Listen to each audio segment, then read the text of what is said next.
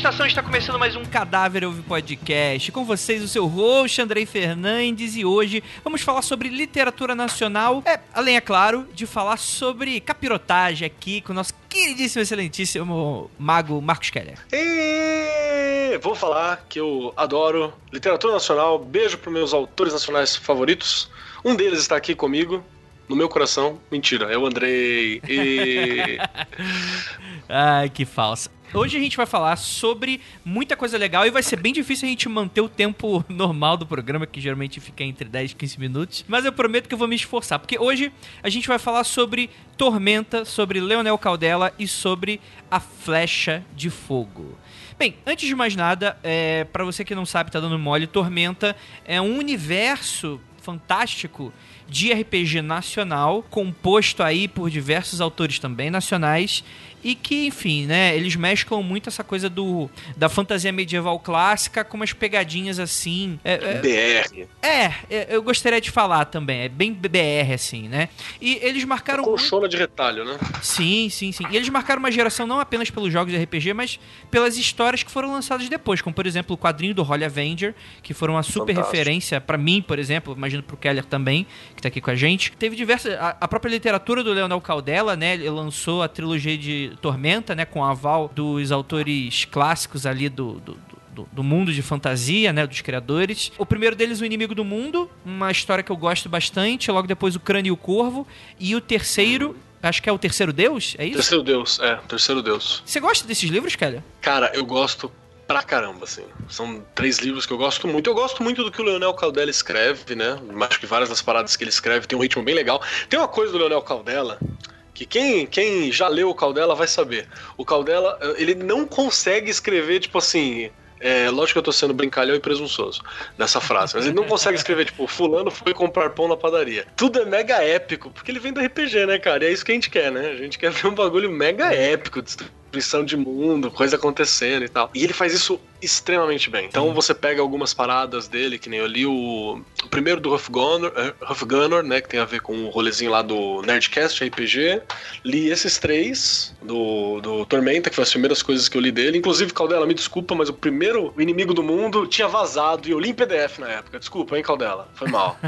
na época ele até conta, assim, que antes do livro ser lançado oficialmente, ele vazou. Sim, então, eu lembro foi dessa uma história. Puta um, é, foi um puta de um rolê e tal. Eu li vazado, depois eu tive o prazer de adquirir. Então é uma forma bacana para ter o um conhecimento e tal.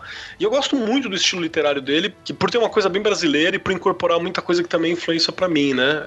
É uma coisa que eu também elogio muito nos, nos livros do Felipe Castilho, né? Sim. São dois lindos aí. Com toda certeza. Cara, tem muito autor nacional muito bacana. Mas voltando aqui, para quem não conhece, Tormenta, né? Esse universo de RPG, ele se passa no mundo de Arton. Inclusive, falar sobre Arton é uma coisa muito nostálgica para mim, né? Que é o tipo de. Delicioso, né? Nossa, que lembra muito juventude, infância, né? Jogando, lendo as paradas e tal. Que é um mundo. Salgadinho. Sim, cheiro de cheetos na mão, né? Essas coisas de nerd sebento que igual a gente. Mas Exatamente. O, o, mundo, o mundo de Arton, ele é um mundo de aventuras, né? Como eles gostavam de falar na época, né? Não era, com problemas, né? É, é um mundo, mundo de aventura e com problemas. Exato, um mundo de problemas. Que era essa coisa meio coxa de retalhos, né? É um mundo que ele te deixava meio ele tinha história, né? Ele tinha os personagens e tal, mas ele é, deixava muita coisa em branco, muita lacuna e você podia decidir os rumos que o mundo ia tomar, né? E eu gosto dessa trilogia porque aí os autores eles bateram o martelo de que aí de que o mundo ele poderia caminhar pelas próprias pernas também, né?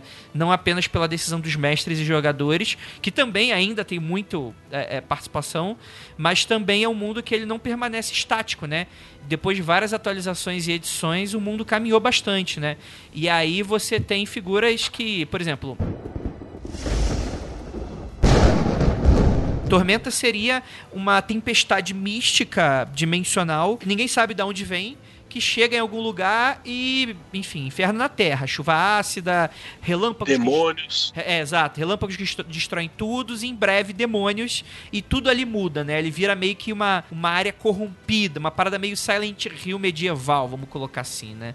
Com os demônios meio insetoides e tal. E esse foi, durante muito tempo, um dos maiores mistérios do mundo de Tormento. É claro que os, os, os mestres de RPG tinham total liberdade para dar a própria. Pra inventar o que queriam. Exatamente, né? Mas. É, é, com essa trilogia, a trilogia Tormenta, que eu, que eu citei, eles finalmente batiam o martelo sobre o que, que era essa tempestade mística. Que aí você tem toda essa coisa meio.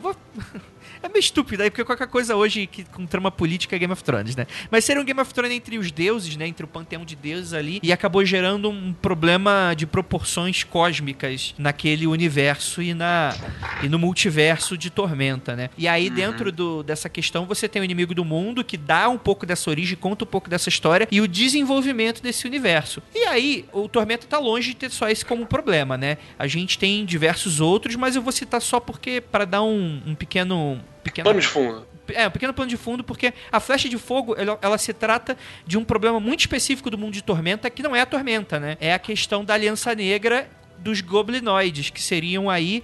Tinha um continente, né, com cidades élficas. Essas cidades caíram é, depois que um Bugbear, né, uma, uma das raças goblinoides, fez uma unificação de todas as tribos e atacaram os elfos. E hoje os elfos são considerados quase extintos nesse universo de Tormenta. E é, aí... Isso era uma das grandes diferenças, inclusive, que Tormenta tinha, que normalmente você vai lá, elfo é sempre aquela raça orgulhosa, bela, altiva, né? E os elfos de Tormenta, eles estão em cultura, culturalmente em decadência, né? Sim. Que a cidade deles caiu caiu, eles são mega tristes, assim. E atualmente, atualmente no cenário, a deusa dos elfos nem é uma deusa maior mais. Foi uma das mudanças Caiu. do universo, né? E aí a questão é que, é, depois de um tempo, é, você tem esse continente inferior, né? O Lemnor, se eu não me engano, ele foi, ele foi completamente tomado e isolado, porque, enfim, virou um mundo completamente selvagem para os humanos, e a maioria das aventuras se passam no, no continente superior de Ramnor, que seria onde tem a, a cidade de Valkyria, você tem a cidade de Triunfos, você tem diversas aí é, é, cidades nesse mundo medieval fantástico, né? Com reinos e alianças políticas e raças e problemas diversos e tal. E a questão é, é, é esse, esse líder goblinoide, esse Bugbear, né? De, chamado Thor é, é, meio complicado falar o nome dele, né? Tower Iron Fist. Isso. Pode chamar né? Tower pra facilitar. É, e tal. Você tinha uma profecia falando sobre esse cara. Metade da profecia falava sobre o nascimento desse cara, e a outra metade da profecia meio que não, não tinha acontecido ainda. E era uma das coisas que ficavam abertas para os mestres implementarem dentro daquela aventura. E a Flecha de Fogo é basicamente sobre isso. Inclusive o nome, o título da obra, é justamente um dos trechos dessa profecia. É, a profecia ela fala sobre a ascensão e a queda dessa, desse grande general Bugbear, né, que seria o Tower Iron Fist, né? A profecia é a seguinte: Quando a sombra da morte passar pelo globo de luz, trazendo ironicamente a vida que trará a morte, terá surgido o emissário da dor, o arauto da destruição. Seu nome será cantado por uns e amaldiçoado por outros. O sangue tingirá os campos de vermelho. Um rei partirá sua coroa em dois, e a guerra tomará a tudo e a todos, até que a sombra da morte complete seu ciclo e a flecha de fogo seja disparada, rompendo o coração das trevas. Interessante, né? É a velha narrativa de, da profecia que vai salvar o mundo, né? É, eu não lembro de quem que era, que se foi o, o Trevisan, né? Que o, o Trio Tormenta clássico, né? A galera que organizava era o Marcelo Castro, que é do, dos velhos quadrinhos, um cara velho dos quadrinhos aí, né? O JM Trevisan e o nosso querido amigo Rogério Saladino aí, que, que é bem próximo dos rolês do Mundo Freak também. Abraço pro Saladino. É, eles são o Trio Tormenta clássico. Eu acho que essa profecia é do Trevisan. E aí você me lembra o Trevisan falando alguma coisa, tipo assim, ninguém fazia a mínima ideia do que, que era isso, né? Tava só falando, né? tipo, vou falar falar aí, vamos ver o que, que dá. Mas vou te contar um segredo, Kelly. Nenhum autor sabe nada ah. que tá fazendo. eu não duvido. eu não duvido. Olha aí, a, gente tá andando de bicicleta e com a bicicleta sendo montada, né? Então começa com, com, com um monociclo, aí, né? E vai, e vai embora. E aí sobrou pro Caldela organizar essa porra toda e, e falar, tá, o que que é o que nessa caralha? É, é não, assim, eu até imagino que os autores eles vão ter alguns, como é que eu posso dizer assim, alguns, alguns marcadores, Verdades. tipo, é, alguma coisa que talvez eles queiram manter assim. Mas como eu não sei exatamente como é que foi essa, essa parte criativa da coisa, eu até prefiro não, não falar quem foi o quê. Mas é claro que o Leonel Caldela, é, mesmo se ele não tiver criado final, com toda certeza ele deu né, alma e esqueleto pro mundo, né? Não tem como, né? Apesar da coluna vertebral talvez não possa não ser nem dele, a gente não sabe. Mas enfim, né? É, mas a gente tá aqui, a gente tá aqui para falar, na verdade, de um aspecto muito interessante do livro da Flecha de Fogo, que chamou muita atenção do nosso queridíssimo Keller. Eu ainda não li o livro. Ele é uma bagatelona, né? Ele é bem bem grande, né? Ah, deve ter umas 800 páginas aí. é, então, tem que separar um tempinho pra ler, né? Eu não terminei nem o, o terceiro da trilogia, tem que voltar e depois de ler, talvez eu, eu, pegue esse aí. Mas uma coisa que chamou muita atenção do, do Keller, eu queria que você falasse o quê? Então vamos lá. É, a partir de agora, deixar bem claro pra galera toda aí que são conjecturas de um fã, né? De alguém que leu a parada e curtiu. Tinha uma coisa lá no segundo livro da primeira trilogia, né? O do Inimigo do Mundo, algumas pitadas assim de conceitos básicos do que é a magia do caos clássica. Caldela nunca falou a respeito disso, porque também ninguém nunca perguntou para ele em alguma entrevista a respeito, a respeito disso. Mas ele tem um personagem no livro, que não é spoiler, mas deixa eu adiantar aqui, que é um personagem chamado Tex Makio, se eu não me engano é esse o nome dele. É, e ele é um, um, mago do caos. Mas assim, no estilo total invisível, saca? O, o própria roupa do personagem, o estilo do personagem, ele lembra muito o King Mob do Invisíveis do quadrinhos do Graham Morrison. O mesmo estilo. Então tem uma parte que, tipo, ele tá meditando assim, e ele tá meditando, ele entra em meditação profunda para ficar bom na espada, para melhorar na espada. Então ele tá fazendo uma assunção forma Deus de um guerreiro para poder aprender a utilizar a espada, saca? Então você tem algumas pitadas assim que são conhecimentos pulverizados, né? E comum se você der uma lida em umas coisas, não afirmo que o Caldela teve contato com nada a respeito dessas coisas, mas pelo menos culturalmente tá ali presente. E aí, o que que me chamou a atenção? Primeiro que no Flecha de Fogo, você tem uma todo um pano cultural da Aliança Negra, né, que é essa aliança de goblinoides e tal, dos orcs, bugbears, é, dos goblins e hobgoblins e por aí vai, que ela é muito louca, assim. E ela é mega brasileira, saca? Tem muita coisa ali que você fala do jeitinho brasileiro, da, da, questão do improviso. E ela tá muito colocada ali. É impossível você sair daquele livro sem se apaixonar um pouco por, por vários aspectos da cultura goblinoide, né? Você sai dele falando, caralho, Assim, é, é, muito bacana, assim, é muito bem escrito. E isso é um, um, um ponto pro Caldela, obviamente, conseguir traduzir isso também.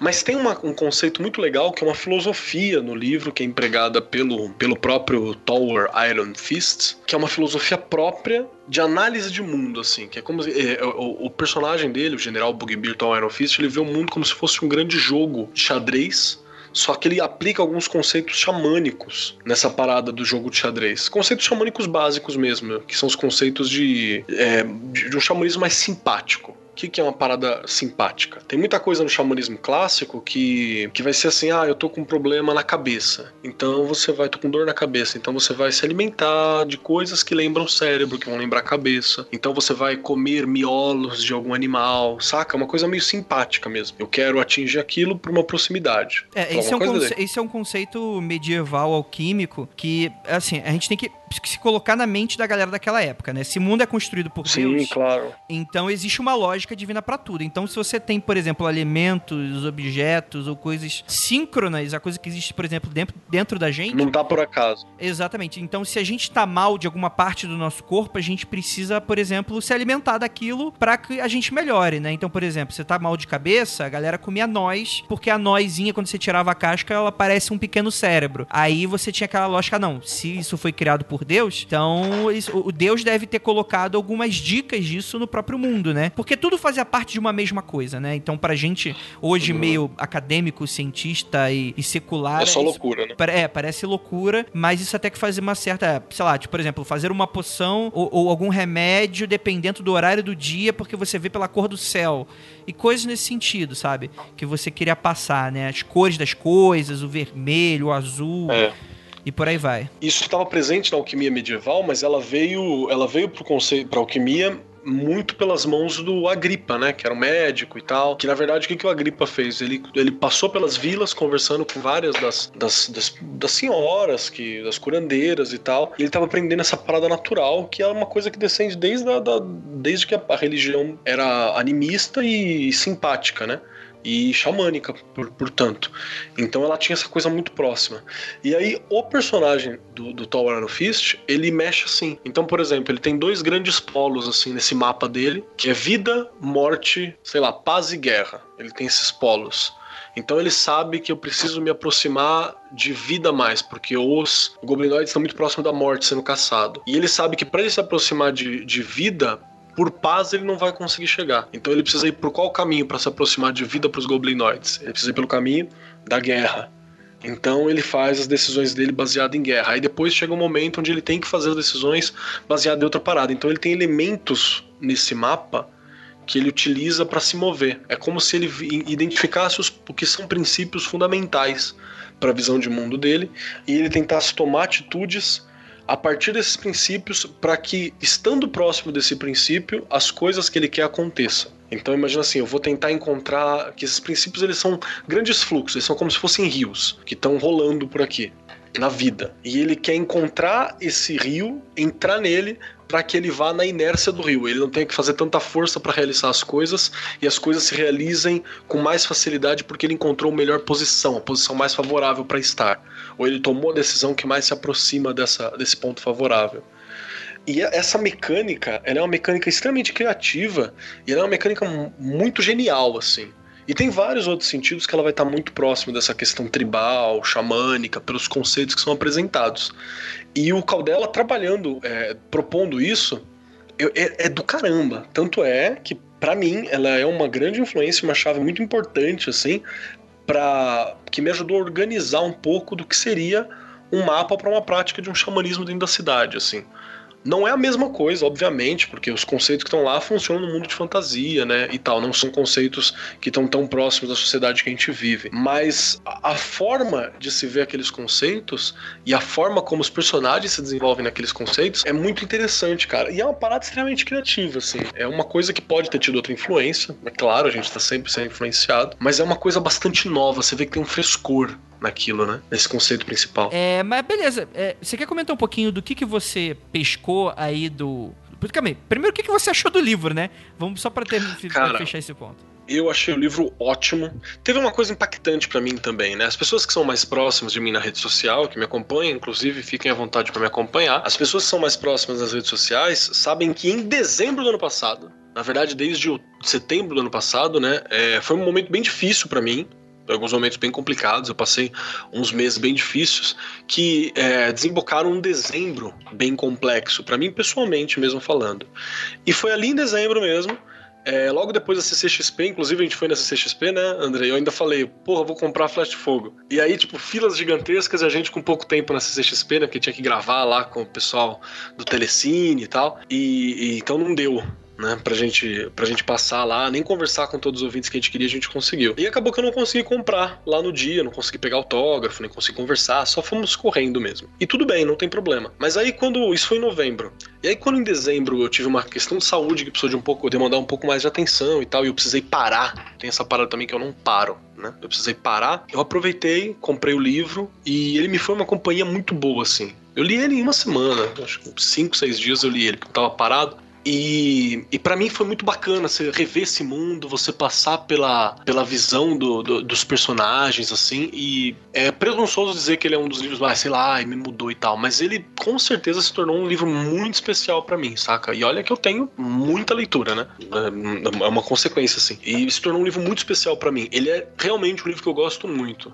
Acho que, sei lá, de nota de livrinhos, de 10 ornitorrincos, de 0 a 10 ornitorrincos, eu dou sem brincadeira para ele, tipo, um, um 9 ornitorrincos, um bico e um rabo, assim. 9 ornitorrincos e meio, saca? Isso querendo manter uma crítica, porque tem algumas coisas ali na, na, no enredo.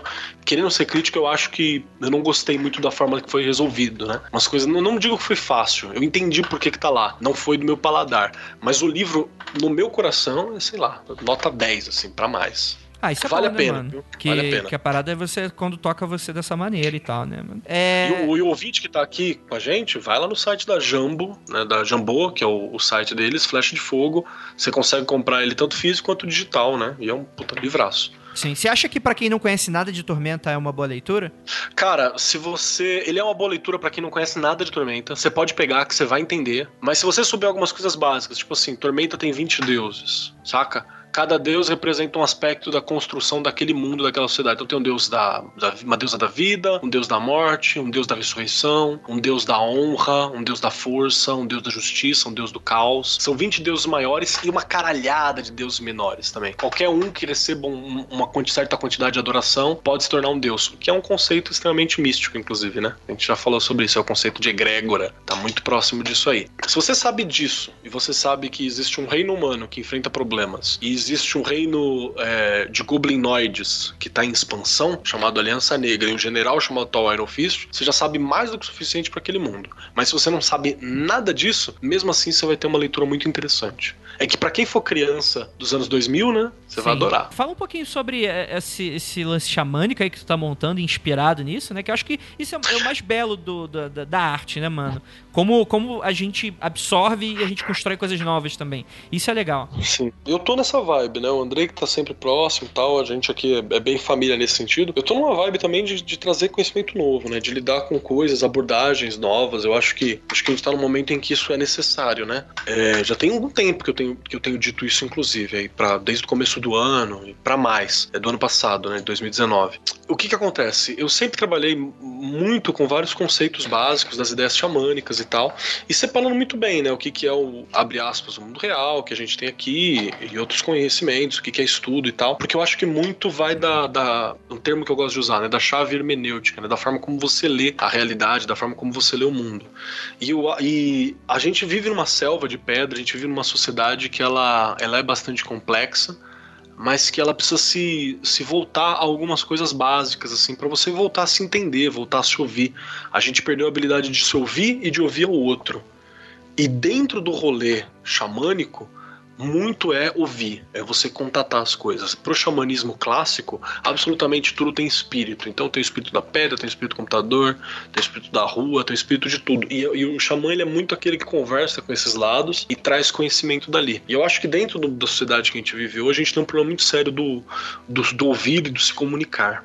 O que que acontece? Eu trabalho bastante com essas ideias, né? E eu montei, já há algum tempo eu trabalho com esse conceito, que é um conceito de um xamanismo urbano. E eu tô montando todo um sistema mágico que tem uma inspiração desse, dessa técnica descoberta pelo Leonel Caldela também, é, que está me ajudando a organizar esse sistema, né? a organizar essas ideias, essas práticas, essas questões que eu já tinha. Eu estou conseguindo dar uma organizada é, graças a, a, a, outras fontes, mas também tem um ponto crucial dessa fonte, essa possibilidade que o Caldela abriu pelo livro. E o que, que seria esse xamanismo urbano? Seria uma forma de ter esse pensamento xamânico dentro do contexto de cidade, dentro do contexto de modernidade que a gente tem agora. E deixa eu falar uma parada que eu acho que é importante também antes de passar a palavra pro meu amigo Andrei aqui novamente, é. Ah, então você tá descobrindo um conhecimento antigo? Não, porra nenhuma. Eu tô criando uma parada aqui que tem inspirações em outras práticas.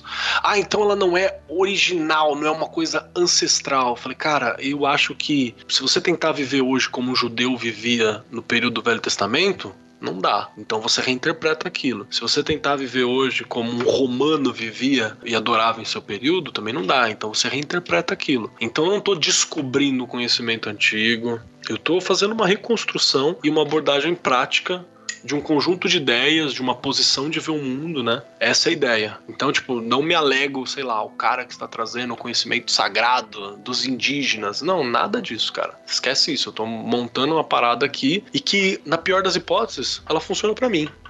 Mas eu convido os outros que quiserem saber mais, né? A, a conhecer, a pelo menos perceber isso também. Muito bom, muito bom. Você pretende falar mais sobre quando isso tudo estiver pronto? Cara, pretendo, não faço ideia quanto tempo isso vai levar. Isso pode levar muito tempo, ou pode levar agora menos tempo, onde teoricamente eu estou em casa, não estou mais em trânsito, né? Que minha vida sempre foi um trânsito, eu nunca estou parado no lugar, estou mais em casa agora, because quarentena. Então pode ser que eu consiga dar uma dedicada melhor, assim, e comece a lançar algumas coisas. Talvez a gente faça um episódio do Magicando em algum momento para falar mais sobre, talvez eu faça algum material, mas eu tenho muita vontade, porque tudo que a gente faz, no fim das contas, vira, é, vira material, né, para divulgar, vira conteúdo, né? A gente depois que você vira criador de conteúdo, você tá ligado, né, André? Nada mais é a mesma coisa, né? Ah, ô, oh, rapaz. Se fudeu. Uma conversa vira conteúdo e acabou, assim, gente. Tudo, tudo é conteúdo. Sim, sim, sim, sim. Bem, é isso, Keller. Então você gostaria de deixar a mensagem final aí pros nossos queridos ouvintes? Gostaria. Massacrem seus inimigos e só tenham piedade se eles pedirem. Como a Aliança Negra faz.